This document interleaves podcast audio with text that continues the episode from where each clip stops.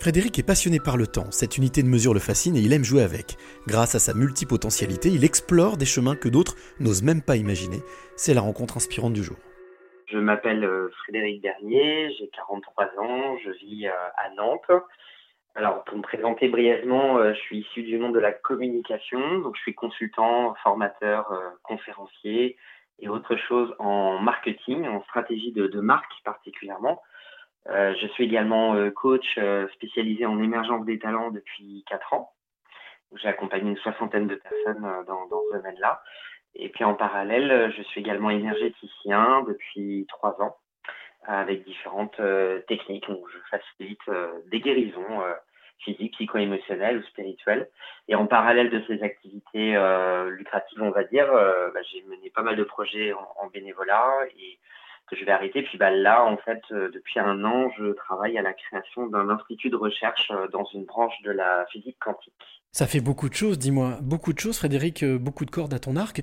Est-ce que c'est, on va dire que toutes ces cordes sont importantes dans ton quotidien? En tout cas, il y a une, il y a une répartition dans, dans, dans, le temps, en fait, sur ces différentes activités. Donc, je, je jongle. on, on me connaît pour être quelqu'un de plutôt bien organisé et qui a un rapport au temps particulier, qui est en train de changer d'ailleurs, où euh, je vais apporter beaucoup plus de, respiration. Mais en tout cas, euh, oui, euh, l'énergétique fait partie de mon quotidien, le coaching aussi, le marketing aussi, et l'institut de recherche aussi. Donc il y a vraiment une espèce de puzzle hein, qui, qui existe dans mon emploi du temps, où je fais cohabiter des choses un peu différentes, qui me permet d'embrasser pleinement ma ma multipotentialité. J'ai perçu quelque chose en tous les cas dans ta présentation, c'est la place du temps.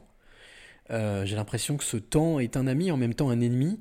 Euh, quelle, quelle, est la place du, du, temps dans ton quotidien, dans ta vie, dans ton existence?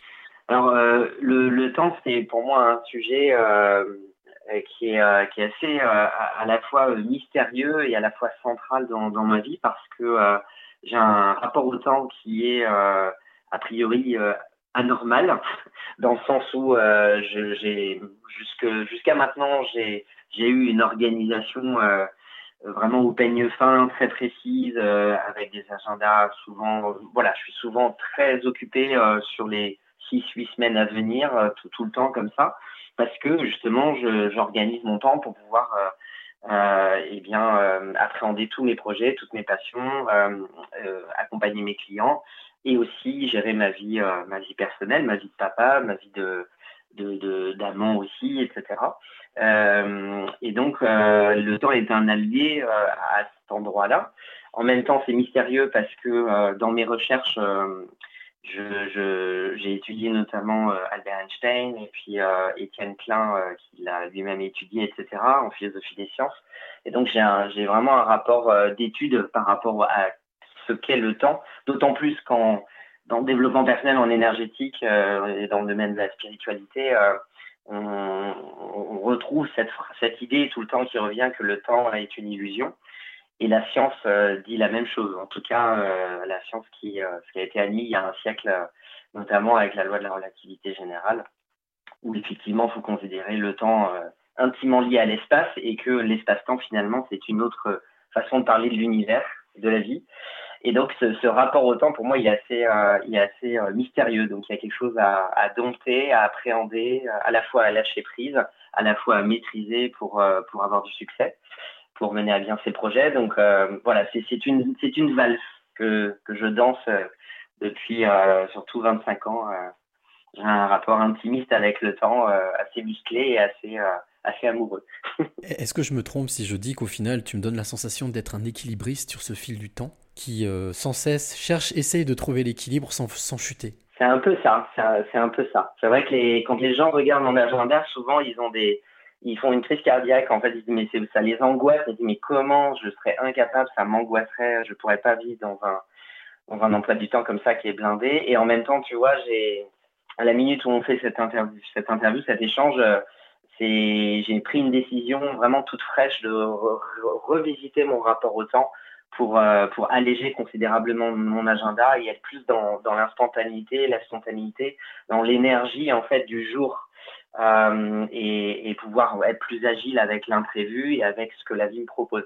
Et ça, c'est une vraie transformation qui, qui démarre. Est-ce que cette transformation pour toi euh, va te permettre ou peut te permettre d'aller un peu plus loin justement et de trouver des réponses que tu n'as pas forcément trouvées jusqu'à maintenant? Alors je pense que oui, euh, en particulier avec euh, bah, cette posture que, j'ai depuis quelques années de, chercheur indépendant sur la, ce qu'on appelle la mystique quantique, parce qu'effectivement, euh, accueillir avec plus de temps, plus d'énergie, plus de disponibilité mon, projet d'institut de, recherche, ça va me permettre d'avoir beaucoup plus de respiration sur mes lectures, sur mes apprentissages, sur mes rencontres pour, euh, pour aller explorer les, les clés euh, dont j'ai besoin pour, euh, voilà, pour étayer ma, ma théorie et pour un peu mieux comprendre les mystères de l'univers. Alors Frédéric, je vais te demander un, un, dernier instant de prendre le temps justement de, de, me dire quelle est la, de nous dire quelle est la clé que tu aimerais donner ou transmettre à celle ou celui qui t'écoute maintenant.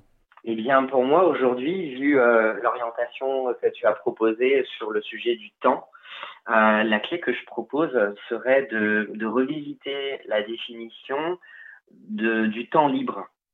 Euh, pour la plupart des gens, le temps libre, c'est, euh, j'ai envie de dire presque tristement, le temps qui reste une fois qu'on a fait nos, notre travail, qu'on était voilà à la fin de journée, on a bossé 7-8 heures par jour. Après, si on est parent, on a dû assumer aussi les tâches quotidiennes et aussi gérer la maison, etc.